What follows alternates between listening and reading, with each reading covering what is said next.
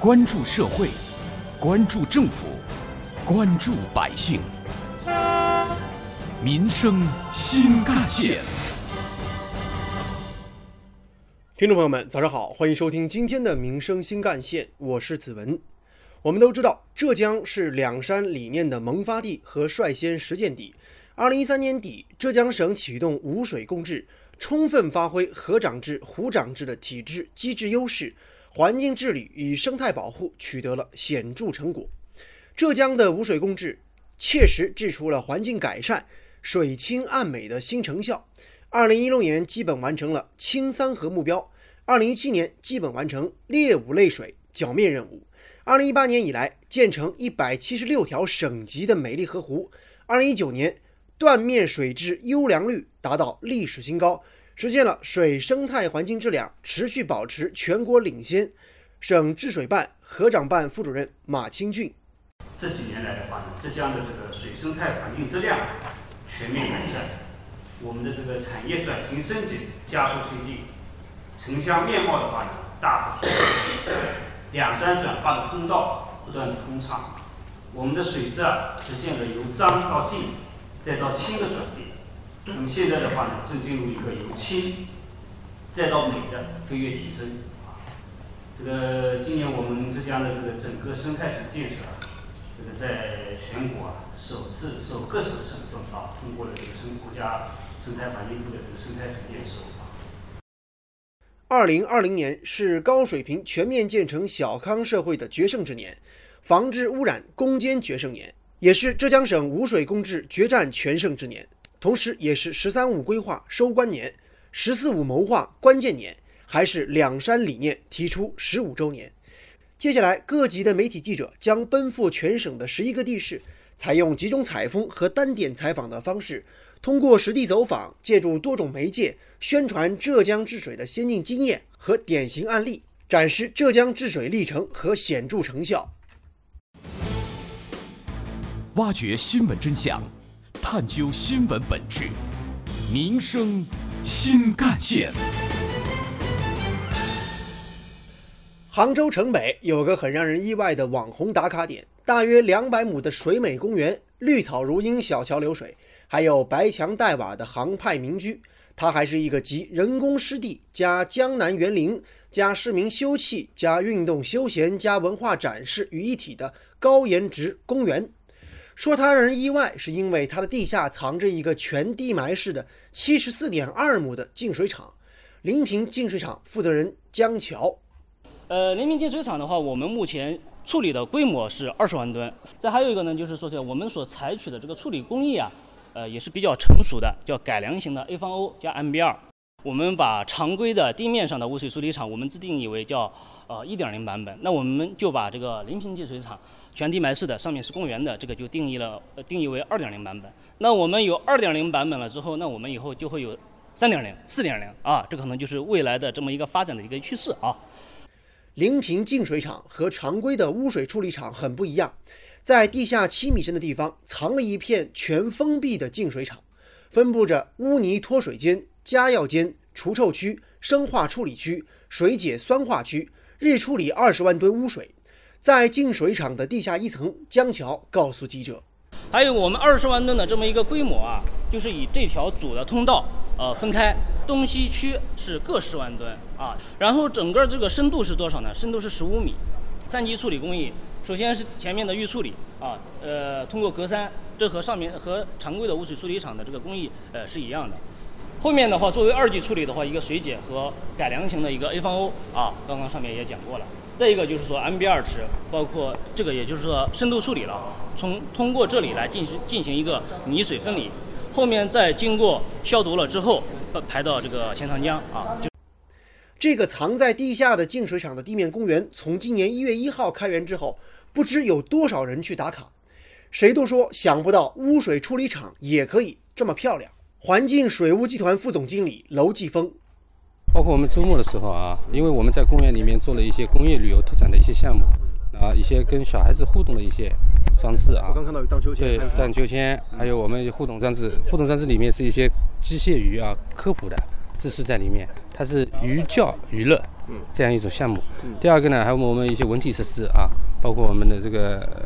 网球场等等啊，跑道等等啊。那么还有一些休息的设施，我们小卖部啊啊，然后一些亭台楼阁。我觉得只要老百姓愿意来了，喜欢到这个地方玩，喜欢到这里来看，我觉得就说明社会对我们这个项目的高度认可，老百姓对我们这个项目的高度认可。我想这样的项目才是最终会被大家所接受的。像这样漂亮的污水处理厂，将来在杭州也会越来越多。美丽杭州建设领导小组污水共治河长制办公室表示，在2014年到2019年，杭州已新增14座污水处理厂。增加污水处理能力，每天达到一百一十三点二万吨。按照杭州市城镇污水处理三年行动方案计划，到二零二一年，杭州将继续新建扩建城镇集中式污水处理设施十五座，新增污水处理能力一百一十点四万吨每天。挖掘新闻真相，探究新闻本质，民生新干线。离开了临平净水厂，下一站记者前往的是杭州余杭的塘溪镇。塘溪镇是浙江省首批小城市培育试点之一。作为典型的江南水乡，塘溪水网密布，河道纵横。其中，丁山湖位于塘溪镇中心区域，与京杭大运河相连，水域面积常年保持在六百八十三亩以上。二零一九年成功创建浙江省美丽湖泊。塘溪镇镇长郭新伟告诉记者。就是在二零一八年，我们对整个丁山湖的沿线，呃，包括就是唐超小径的沿线，开展了一次全面的这个环境提升。啊，那主要呢，因为之前就是在实现了这个古镇、超山还有丁山湖啊，就是我们说的名镇、名山、名湖啊，有机贯通的基础之上，那么又做了就是把继续把这个这条这个串联的这条线啊，沿线的这个环境进一步提升。塘溪镇副调研员杨承志告诉记者，当地的农家乐和民宿的发展都得益于污水共治的成效。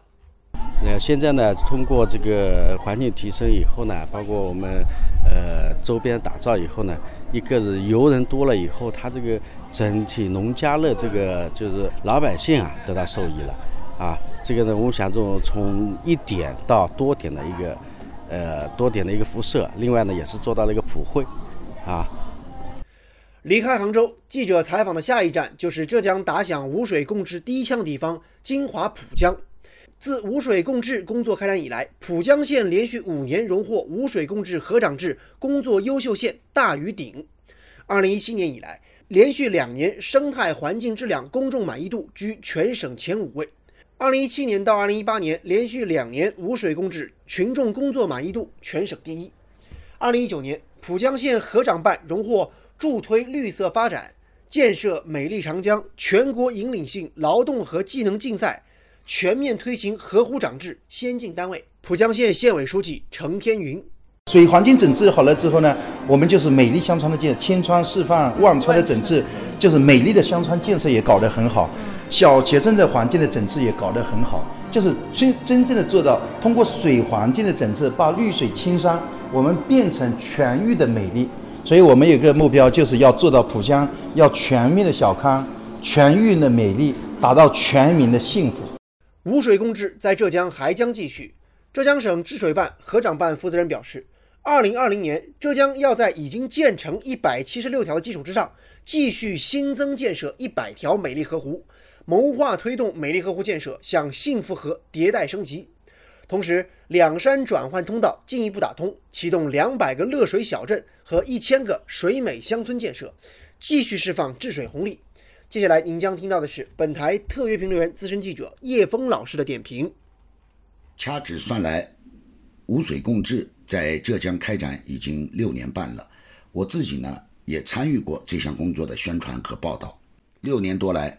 全省广大干部群众干在实处，走在前列。使污水共治工作取得了全局的阶段性成效，为全国治水提供了浙江样板。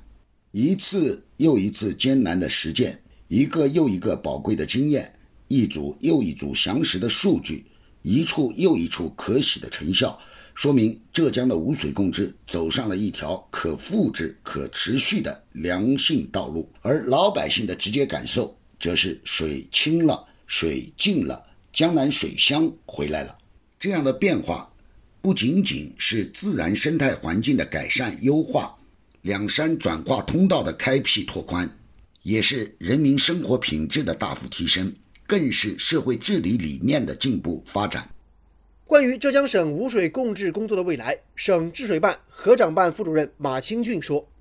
我们将以三个地的政治责任和重要窗口的使命担当，高水平的开启啊我们治水的这个新征程，努力呢把我们浙江建设成为展示习近平生态文明思想和美丽中国建设成果的这个重要窗口。”而在本台评论员叶峰老师看来，浙江的污水共治只有开始，没有终点。站在这样的一个节点上，省治水办组织的“家乡水美丽河集中采风”活动，就是要进一步为污水共治再鼓一把劲，再造一片势。同时，也说明要实现污水共治的核心要义没有终点，已经取得的成效，更要通过在实践中创造的规章制度的常态长效来巩固。两百个乐水小镇和一千个水美乡村的打造，仍需要花大力气去落到实处。点面连贯的生态文明建设，还需要坚持不懈的努力奋斗。毫无疑问，人民群众是污水共治的受益者，也更应该成为污水共治的主力军。唯有全省上下齐心协力，污水共治才会取得持之以恒的成效。正如叶峰老师所说。浙江的污水共治治出了转型升级、腾笼换鸟的新局面，实现了产业经济发展向更高形态、更合理结构、更高质量的转换。同时，治理也治出了建章立制、常态长效的新机制，治出了各方点赞、百姓满意的好口碑。全国水环境综合整治现场会、黑臭水体整治现场会、水资源保护现场会等等等等，这样的会议先后在浙江召开。实现了公众治水满意度提升百分之三十点八五，公众治水支持率连年百分之九十六以上，涉水信访量下降百分之四十三点七，获得了国家部委、联合国环境规划署的肯定和赞誉。当然，浙江的污水共治也治出了攻坚克难、敢于担当的硬作风，全省广大干部污水共治一抓到底，铸造了一支治水铁军，涌现了一批先进事迹和典型。浙江的污水共治仍在路上，人民群众对美丽河湖、美好生活的向往正在稳步实现。好，感谢您收听今天的民生新干线，我是子文，下期节目我们再见。